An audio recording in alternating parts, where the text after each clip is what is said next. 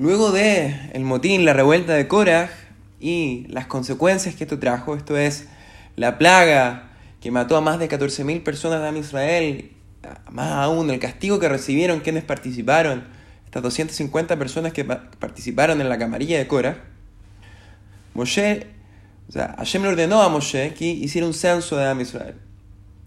Curiosamente, en este censo, los hijos de Korah, que había sido el instigador del motín contra Moshe, el que había ocurrido ya 38 años antes, también aparecían inscritos en el censo. Y esto en circunstancias en que Korah y toda la camarilla de él habían sido castigados con la muerte y habían sido tragados por la tierra por haber participado en este motín.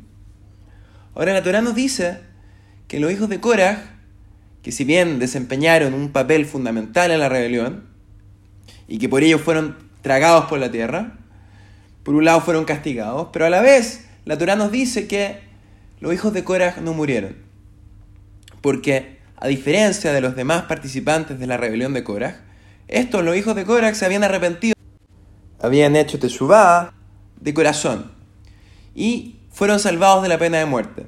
Por eso Hashem les permitió permanecer vivos en una especie de cueva subterránea hasta que toda su generación falleciera. Una vez que esto pasó, los hijos de Korah abandonaron su escondite y regresaron a la vida en la comunidad.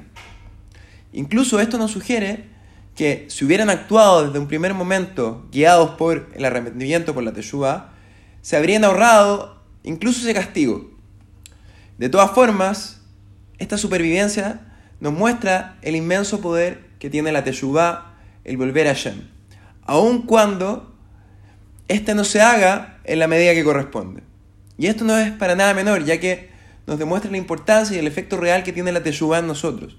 Incluso en nuestro día, como, como de hecho la Teshuvah puede acelerar la llegada a Mashiach, la tan la redención mesiánica, ya que en la práctica el solo hecho de pensar en arrepentirse, en volver a Shem, sirve para acercar esta redención. Y más aún cuando le sumamos a los méritos que hemos acumulado en nuestro largo exilio, porque hemos estudiado Torah, hemos cumplido mitzvot y hemos sufrido un, martirio importante.